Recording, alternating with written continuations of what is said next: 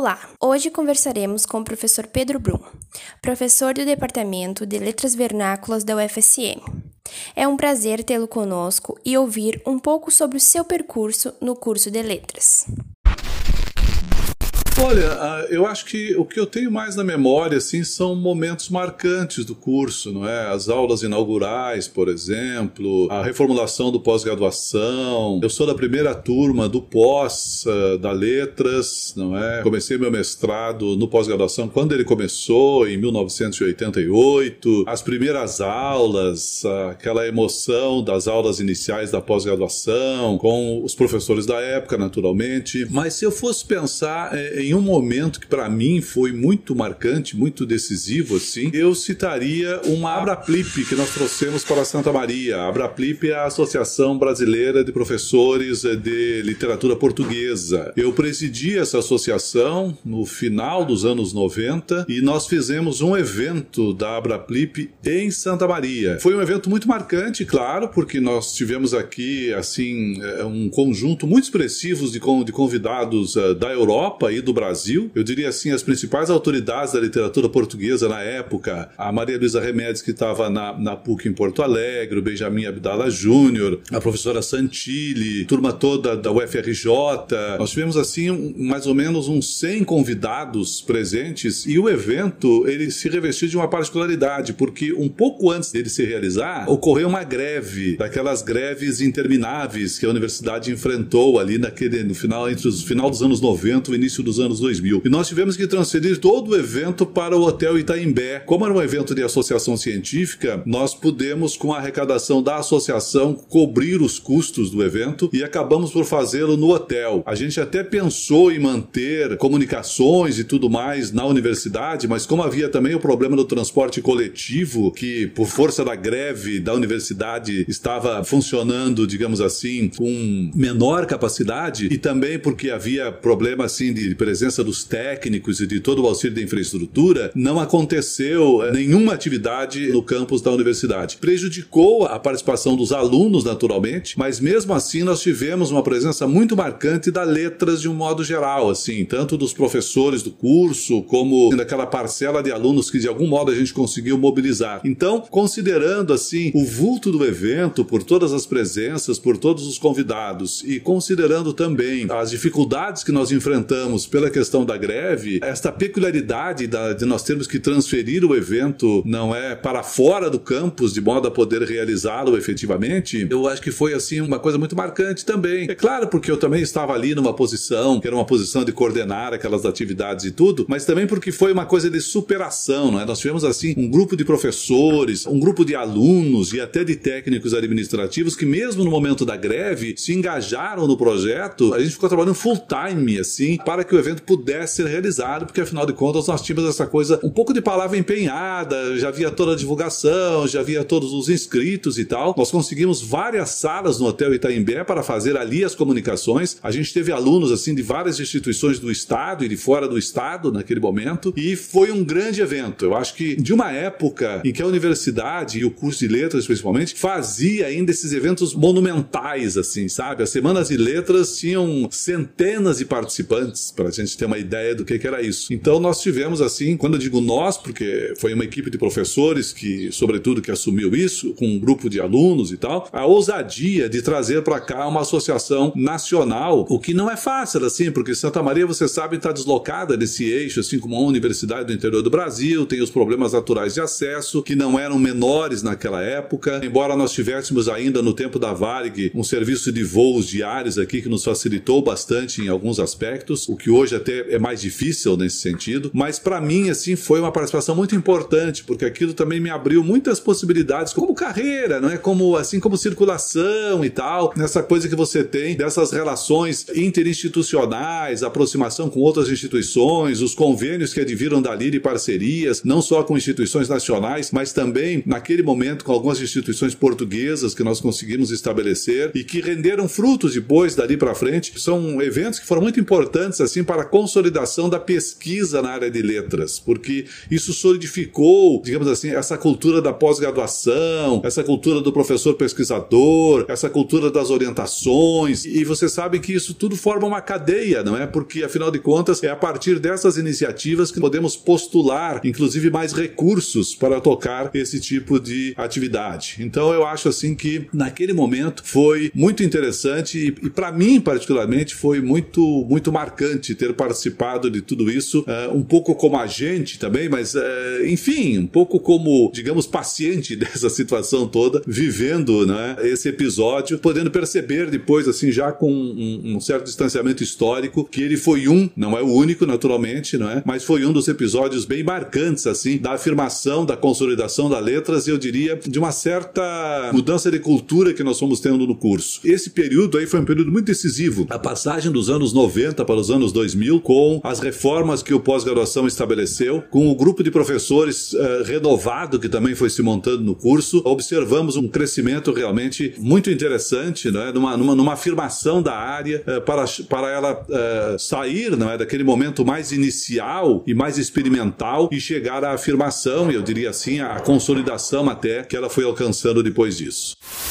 Eu, quando conhecia letras na universidade, já conhecia ele no prédio 40, no CAL. E quando eu comecei a participar da letras, foi ali no prédio 40. E ele não é o prédio inicial, não é? Porque a história da letras, inclusive, ela começa na universidade. É um daqueles cursos que começam já lá no início, praticamente, da formação da universidade, com aquela agregação das faculdades existentes, né? Nós tínhamos uma faculdade de letras Santa Maria, que era das irmãs, uh, a FIC, né? Das irmãs franciscanas, que fora fundada na década de 50 e quando a universidade se consolidou, ela agregou esses cursos existentes, eles passaram a ser cursos agregados. Então, a, a Letras existe praticamente desde a fundação da universidade, não é? Aquela fundação ali nos anos 60, 61, 62, já a Letras, a música, o direito, esses cursos passaram a ser agregados, aquele núcleo inicial que era mais o núcleo da saúde e das rurais. E aí ela funciona num daqueles prédios básicos, num primeiro momento, não é? Eu não sei se é o seu último penúltimo ali naquela sequência de básicos, né, onde funcionava vários da saúde também, e aí funcionava letras e educação, que eram os cursos de formação de professores, eram as licenciaturas iniciais da universidade. E dali depois, no final dos anos 70, segunda metade dos anos 70, quando tem uma reforma administrativa e as faculdades são extintas e são criados os centros de ensino, aí se criou o Centro de Artes e Letras, que veio quase de empréstimo, assim, porque a ideia inicial era um centro de artes, para agregar, assim, naquele momento, teatro, a música que era mais forte das artes, as artes visuais que estavam começando, né, não tinha ainda o desenho industrial, mas como eram muito poucos e eram cursos muito pequenos, sentiu a necessidade de ter um curso mais forte. A Letras seria esse aporte, porque a Letras tinha bastante aluno em relação a esses outros cursos. Então a Letras foi também para o prédio 40, que era um prédio recente, ele foi inaugurado no início dos anos 70, assim muito precariamente, ele não estava bem pronto e tal. Então, quando eu conheci a Letras, eu entro nessa história nos anos 80, na segunda metade dos anos 80, 80, eu termino minha graduação em 85, fiz uma especialização em 86, eu dava aula na Faculdade Imaculada Conceição ainda na segunda metade dos anos 80 e entrei no mestrado em 88. Quando eu entro no mestrado, eu passo a ter muita ligação com a universidade, porque aí a Maria Luísa, que foi minha orientadora, ela aposentou aqui, naquela leva de aposentadorias do governo Fernando Henrique, no final dos anos 90, ela foi para a PUC em Porto Alegre, e até na época eu fiquei dando aula no lugar da Maria Luísa, assim, um pouco como professor, sei lá, seria substituto hoje talvez, mas era uma coisa bem precária assim, porque essa figura nem existia ainda. Eu assumi as turmas dela meio na corrida, porque a, a ida dela para Porto Alegre também foi assim, muito rápida. Só fui prestar concurso em 94 depois, aí eu já estava quase terminando meu doutorado. Eu só comecei aqui o pós-graduação, mas depois eu, eu fui para Porto Alegre,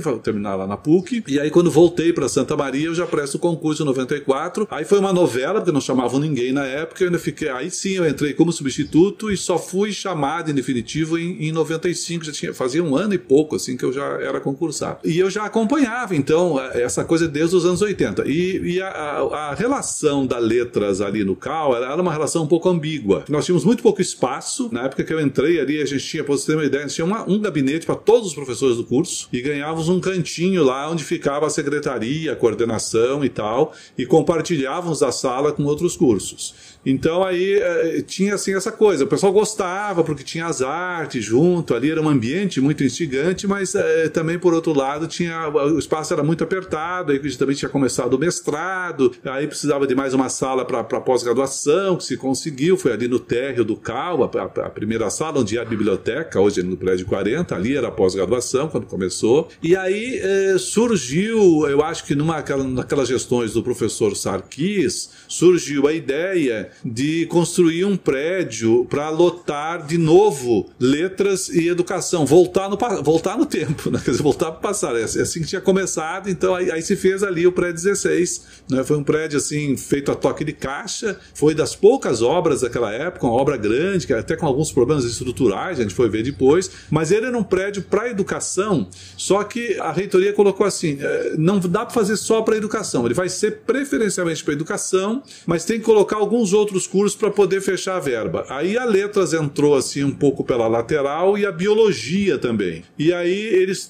destinaram um bloco, não inteiro para letras, não é ali no 16, e, e outro pedaço de bloco, o resto do bloco para biologia. E as salas de aula, aí foi uma coisa assim: a biologia ganhou salas próprias e a letras ficou compartilhando salas com a educação. Mudamos ali para o prédio 16, era um prédio novo, ganhamos muito espaço em sala de professor, que nós não tínhamos lá no prédio 40, isso foi um ganho naquele momento, assim, a gente tinha gabinete assim, no máximo ficavam dois, três professores em cada gabinete, isso aí foi bem tranquilo, ganhamos em equipamento. O pós-graduação a esta altura ainda não era bem mestrado, doutorado, doutorado, era só mestrado, ganhou mais espaço também. Se ganhou aqueles espaços dos laboratórios que nós não tínhamos lá no prédio 40, né? Então teve esse espaço, pôde-se fazer, esses, pôde-se criar esses laboratórios do prédio 16. O problema ali no 16 é que sempre tinha uma questão da divisão da, daquele compartilhamento de salas, porque aí é, quase sempre a educação assim fechava os seus horários e deixava tipo os horários que sobra para letras. E isso foi um conflito assim permanente, permanente, permanente. Logo já que a gente veio para ali já começou esse conflito, com reclamação de alunos e tal. Depois, na gestão do Casanova no CAL, teve assim esse, esse distanciamento virou um fosso assim, sabe, quase que uma inimizade. Quer dizer, a letra se achava excluída, estava em outro prédio, não ganhava verba, tinha que administrar os seus próprios problemas com a educação, não tinha apoio da direção direção, e isso foi meio que um conflito assim que foi crescendo. Até que os, os alunos da letras são assim os grandes responsáveis por ter saído do prédio, porque foi os alunos que fizeram quase que uma barricada ali na frente do 16, pararam tudo, fecharam porta, não deixaram ninguém entrar, e, e aí deu, deu uma crise na universidade isso assim, sabe? Não foi só uma crise no CAL, teve que vir a reitoria ali e tal, e a negociação para sair desse impasse, que eu acho que aí foi a, a Séries, a professora Séries, que era era vice-diretora, e o, e o Lima, que era o reitor, o professor Clóvis Lima, a negociação para sair desse impasse foi dar um prédio próprio para letras. Ali foi o embrião do prédio próprio para letras. Claro que aí houve uma série de coincidências que ajudou isso, né? Porque a partir dali foi feito um projeto na Proinfra pra, do, do, do prédio, né? Se criou uma comissão de obras, eu me lembro que eu estava nessa comissão, mas há um grupo grande de colegas e até de técnicos administrativos que também estavam nessa comissão, se fez o projeto e logo depois vem o governo do, os governos do PT e entrou Reúne. Caminhão de dinheiro aí foi investido na infraestrutura nas universidades brasileiras em geral. O critério era cada curso tinha que prever um, um aumento de demanda para ganhar verba do Reúne. Foi aí que nasceu o bacharelado. Aí as coisas casaram, aí, aí veio o recurso. O problema de demorar foi aí foi o problema de construção civil do Brasil. Quer dizer, você pegou uma construtora, acho que foram duas ali que quebraram, que pararam a obra, que embargaram obra, que entraram na justiça. Foi indo de uma coisa para outra. Tanto é que esse prédio começou lá atrás, na gestão do Casanova, para vocês terem uma ideia, o Casanova ficou oito anos na direção, eu também fiquei oito anos depois. Ele só foi inaugurado no final da minha gestão né? e inaugurado assim sem nenhuma infraestrutura. E quando ele foi liberado, aí os recursos já eram muito poucos. Nós vimos ali no CAL de, de, de abastecer o prédio da música, que tinha recém sido uh, ter concluído, terminado. Logo depois veio da Letras, nós já estávamos naquela crise institucional, aí o Reúne já tinha ido para o espaço, e aí a gente não tinha mobiliário novo para colocar no prédio. Isso foi, aí foi outra crise, assim, até a Letras se instalar de novo, e até hoje eu acho que ainda ainda tem deficiências assim para né, concluir algumas coisas. Mas é uma conquista muito longa, assim. Ela, eu acho que ela atravessa mais de uma geração de professores, quase eu diria. Houve muitas trocas nesse meio tempo, não é? Certamente que passa por algumas gerações de turmas e alunos que entraram, que saíram, que se formaram e tal. E é uma luta histórica. E eu acho que é uma conquista. E eu, isso hoje ainda está impactando. A gente ainda não tem clareza assim sobre os resultados objetivos disso. Tanto é que, para vocês terem uma ideia, quando nós projetamos o prédio, era possível levar toda letras ali para o prédio. Quando terminamos o prédio, não deu para levar o pós. Quer dizer, o curso aumentou, criou bacharelado, aumentou o número de alunos, aumentou a demanda, aumentou o número de professores, precisou de mais salas, mais laboratórios, de modo que, quando o prédio terminou, não foi suficiente, dez anos depois, para acomodar toda, toda a letras. E isso ainda vai ser uma negociação a ser feita. Quando eu saí da direção, eu pelo menos deixei uma ideia, assim, da necessidade da gente fazer um outro bloco ali do lado, até tem um espaço mais ou menos reservado para isso, de modo a poder levar depois o pós e os laboratórios, numa negociação que talvez possa ser feita com a educação. Mas vejam que essa saga, ela não terminou ainda. Mas é uma longa conquista. Eu, eu participei sim de todas essas etapas, mas muitos colegas também participaram, e muitos alunos e técnicos, enfim. Eu acho que esse de fato é um trabalho, é, é um trabalho coletivo, é um ganho, sem dúvida nenhuma, mas como eu disse, é um ganho que ainda não está completo. Eu acho que ainda há etapas aí a serem cumpridas.